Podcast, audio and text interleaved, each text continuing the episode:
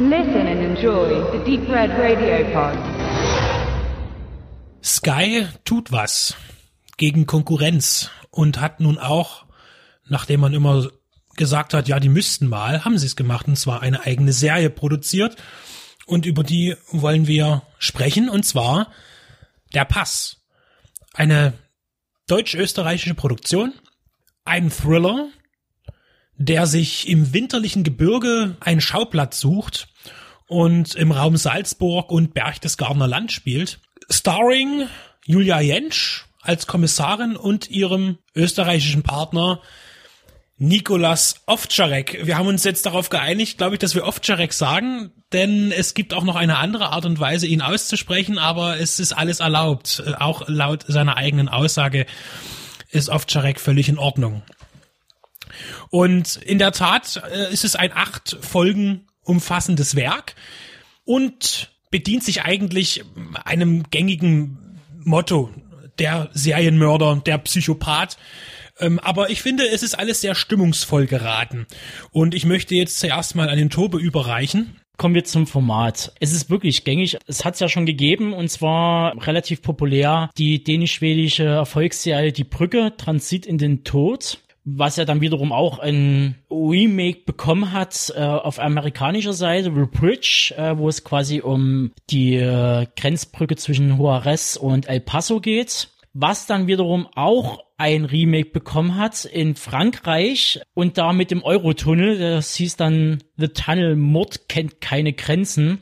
Und der Pass ist offiziell von den Motiven inspiriert, aber macht natürlich was völlig eigenes daraus. Und bevor ich an den Benedikt übergebe, zwecks der Verortung, hat es ja schon erwähnt, Österreich, Deutschland, man muss halt schon sagen, dass halt mehr auf österreichischer Seite agiert wird als auf deutscher. Da gibt es nämlich bloß an sich bloß zwei Handlungsorte. Das ist einmal dieses Münchner Verlagshaus und in Rosenheim die Außendienststelle sozusagen, ähm, die da kontaktiert wird. Ansonsten ist fast nur Österreich eigentlich. Es wird nämlich auf der Grenze von Österreich zu Deutschland direkt dort eine Leiche gefunden und nun ist die Frage der Zuständigkeit und es ist ein sehr, sehr naja, symbolischer Mord vermutlich und daraus entspinnt sich dann eine Geschichte. Das heißt, es geht da ein bisschen um Krampus und so weiter. Das heißt, man vermutet hier irgendeinen Menschen, der einen mythologischen Hintergrund für sich hat und in der Tat verschwimmt dann vieles. Es gibt dann äh, Sektenthematik. Es geht auch viel um Politik, auch da aktuell.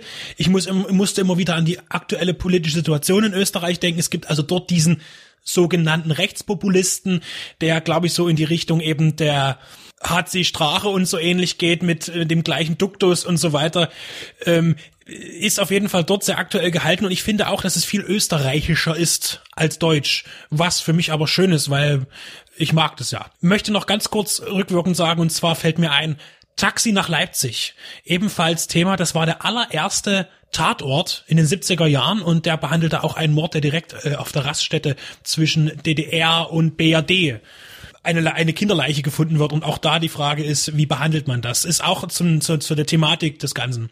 Gut, inhaltlich haben wir jetzt schon. Ich finde, der Film will ganz groß sein. Großes Kino. Das Format hat man gewählt. Äh, die Serie ist in CinemaScope aufgenommen worden.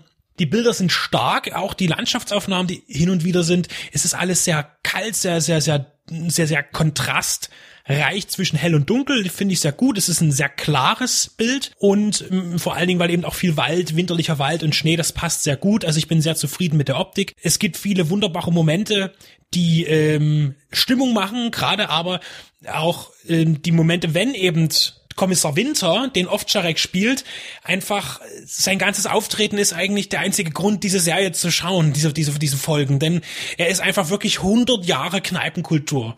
Mit seinem Pelzkragenmantel, mit diesem Jackett aus den 90ern, das unrasierte, dieser fette Wanst, dieser völlig äh, unhygienische Mensch eigentlich und unerträglich und diesen typischen, diese, diese Wiener Schnoddrigkeit, dieses, dieses, ähm, mir geht's so schlecht und das ist alles in ihm drin und er, und das ist halt einfach, muss man ehrlich sagen, das ist der, der, der einzige Grund eigentlich fast, mir die Serie zu gucken, die prinzipiell nicht schlecht ist, aber ohne ihn definitiv nicht so funktionieren würde. Das ist genau der Knackpunkt. Also äh, man kriegt da halt mit, das sind alles Leute, die kommen alle vom Theater zum Großteil und das ist ähnlich wie bei diesen, wie bei den britischen Produktionen.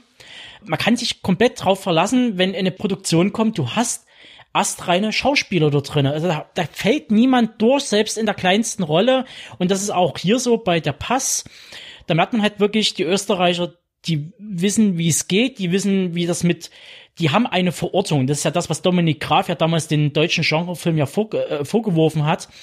In irgendeiner deutschen Stadt wird eine amerikanische Stadt simuliert und so weiter und so fort. Und das ist aber, das ist Schwachsinn, das, das braucht's nie man muss es so machen wie die Österreicher, die so selbstbewusst sind und sagen, sind ein gewisser Schlag. Dann, wenn man halt solche Produktionen sieht, wie halt das Finstere Tal oder, äh, oder Sehnen Tunchi von Michael Steiner oder so, ähm, dann kriegt man halt mit, das funktioniert auch. Und da muss man vielleicht auch das Rückgrat haben und sagen, okay, äh, wir verorten das.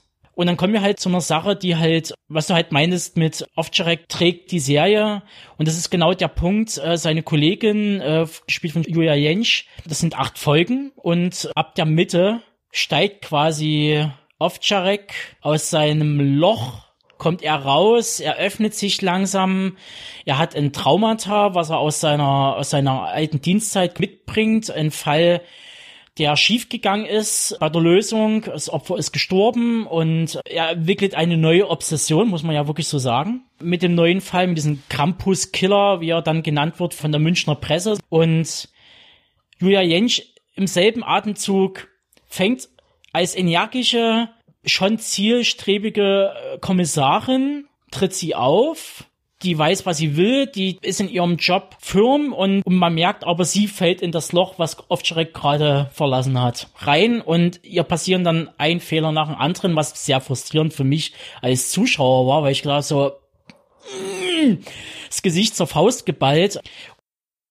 Aber im Großen und Ganzen, wie gesagt, die Serie war ein voller Erfolg. Die Serie lässt sich gut schauen und deshalb wurde jetzt auch am 20. Februar bekannt gegeben, dass eine zweite Staffel folgt. Wie diese aussehen wird, wer da dabei sein wird, Schulterzucken. Ich, ich, ich habe dieser, dieser Info mit einem mit einem etwas tränenden Auge ähm, gegenübergestanden. Aber ja, gut. Ähm, Sei es drum. Benedikt, das abschließende Wort. Auf jeden Fall hat man hier richtig gehandelt. Man hat groß aufgefahren, Sachen, die nicht notwendig gewesen wären, wozu man Hans Zimmer jetzt braucht, um diesen relativ unauffälligen Soundtrack zu äh, produzieren, ist natürlich fraglich, aber es ist ein Name, man hat nicht gespart. Das sieht man auch. Rundum finde ich ein gutes Fernsehergebnis für den Privatsender Sky. Ob man sich dafür jetzt unbedingt Sky zulegen muss, ist eine andere Frage. Wird vielleicht auch irgendwann extern für den Heimkinomarkt ausgewertet. Aber auf jeden Fall geht es in die richtige Richtung und Sky muss mehr davon machen, definitiv, um mithalten zu können auf den ganz vielen neuen Streaming Diensten, die da noch kommen werden von allen Studios selbst. Irgendwann bleibt ja eben das Programm aus, wenn die großen Häuser Disney, Warner, Fox und so weiter, was ja auch wieder Disney wird dann und so weiter, ihre eigenen Streaming-Portale haben, wird es eng für den Unterhaltungsmarkt. Nur noch Sport zu machen, ist, glaube ich, nicht so effektiv. Deshalb mehr Produktion und wenn das jetzt der Startpunkt ist und das Niveau ist und die Qualität, dann sind das erstmal gute Aussichten. Also der Pass darf man sich anschauen, ohne Angst vor Langeweile zu haben.